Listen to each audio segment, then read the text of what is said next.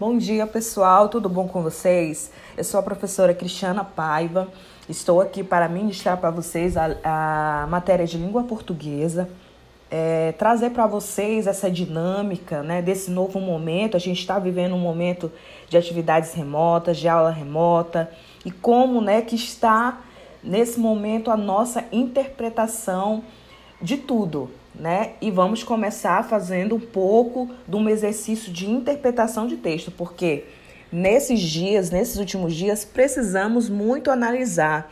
A gente ouve jornal, novela, a gente vê textos na internet, a gente vê os colegas começando a virar blogueiros, né? Tudo isso. E a gente precisa muito se antenar para entender, compreender a nossa sociedade e nada mais do que a língua portuguesa, que nos liberta, que nos faz interpretar e ser interpretado. A gente precisa muito aprender. Essa matéria é muito dinâmica, não é só né, o que muitos pensam da dificuldade e tudo com a língua portuguesa, mas é uma, é uma matéria que pode muito nos ajudar sempre. Então, é, vejam aí, a gente vai. Eu vou ler para vocês um texto chamado Labirinto dos Manuais. Após a leitura, a gente vai exercitar um pouco da nossa interpretação do texto, saber como que tá aí cada um de vocês, né? Como que vocês estão é, nessa questão. Vamos aí nos analisar um pouco. O labirinto dos manuais. Há alguns meses troquei meu celular. Um modelo lindo, pequeno, prático. Segundo a vendedora, ele era capaz de tudo e mais um pouco. Fotografava, fazia vídeos, recebia e-mails e até servia para telefonar. Abri o manual entusiasmado. Agora eu aprendo. Decidi folheando as 49 páginas. Já na primeira, tentei executar as funções. Duas horas depois, eu estava prestes a roer o aparelho. O manual tentava prever todas as possibilidades. Virou um labirinto de instruções. Na semana seguinte, tentei baixar o som da campainha. Só aumentava. Buscava o vibracal, não achava.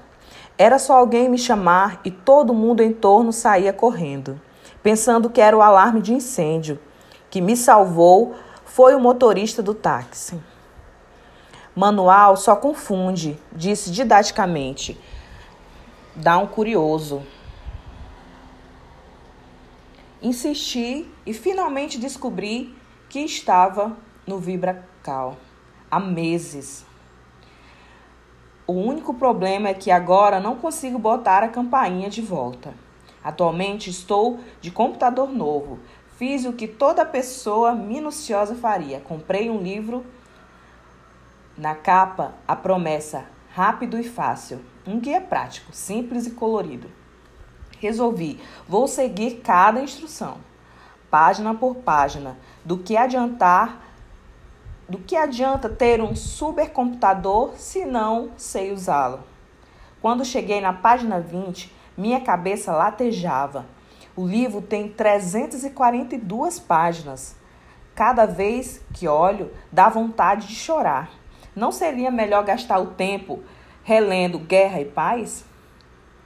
Tudo foi criado para simplificar, mas até o micro-ondas ficou difícil. A não ser que o que queira fazer pipoca, que possui uma tecla própria. Mas não posso me alimentar só de pipoca ainda se emagrece. E o fax com secretária eletrônica? Hum. O anterior era simples, eu apertava um botão e apagava as mensagens. O atual exige que eu toque em um depois e um outro para confirmar. E de novo no primeiro.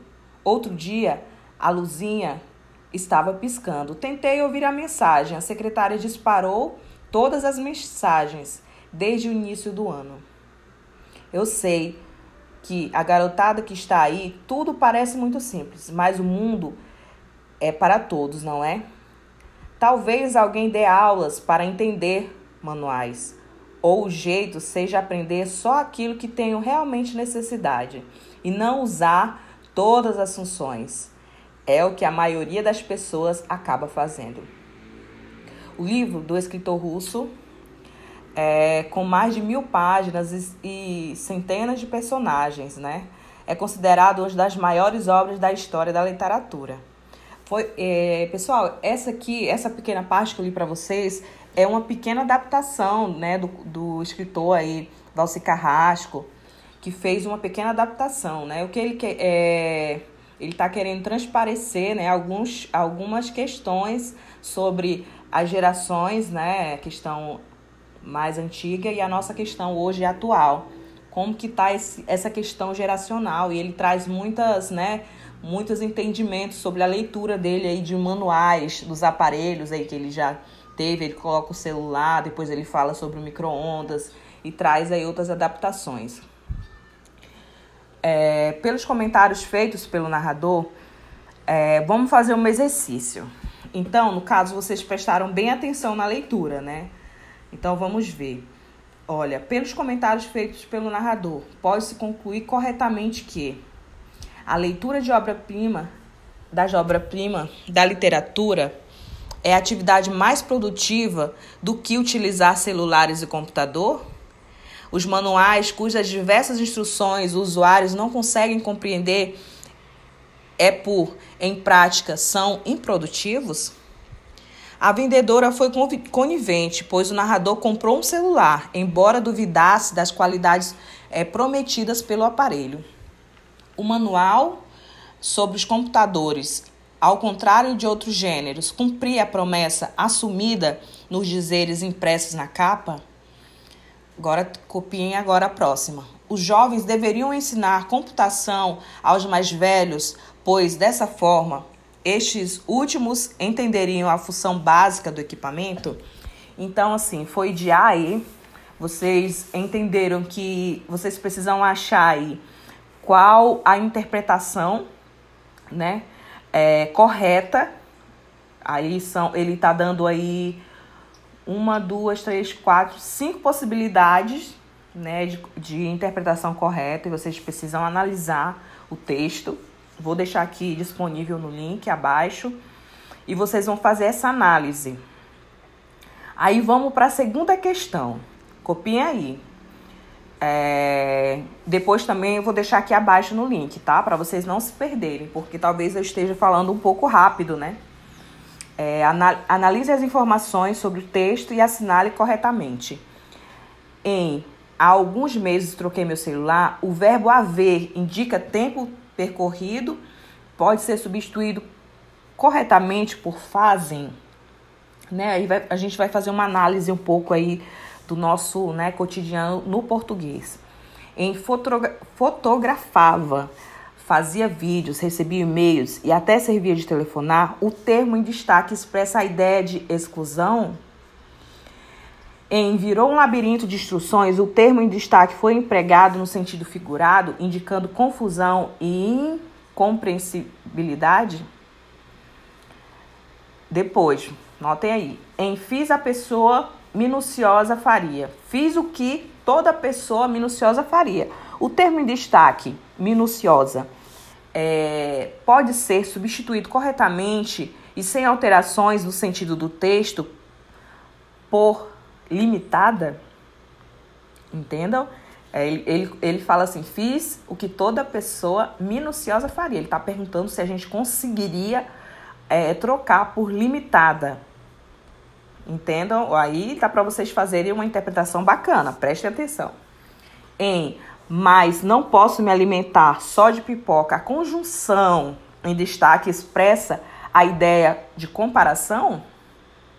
Pois é, tá tudo em destaque vocês podem pesquisar porque tem algumas questões que talvez vocês, né, ao decorrer aí desse tempo que ficamos parados, vocês tenham esquecido algumas coisas. Vocês podem pesquisar, peguem essa instrução. Isso só é um pequeno texto de uma grande literatura, viu, gente? É um pequeno texto de uma grande literatura.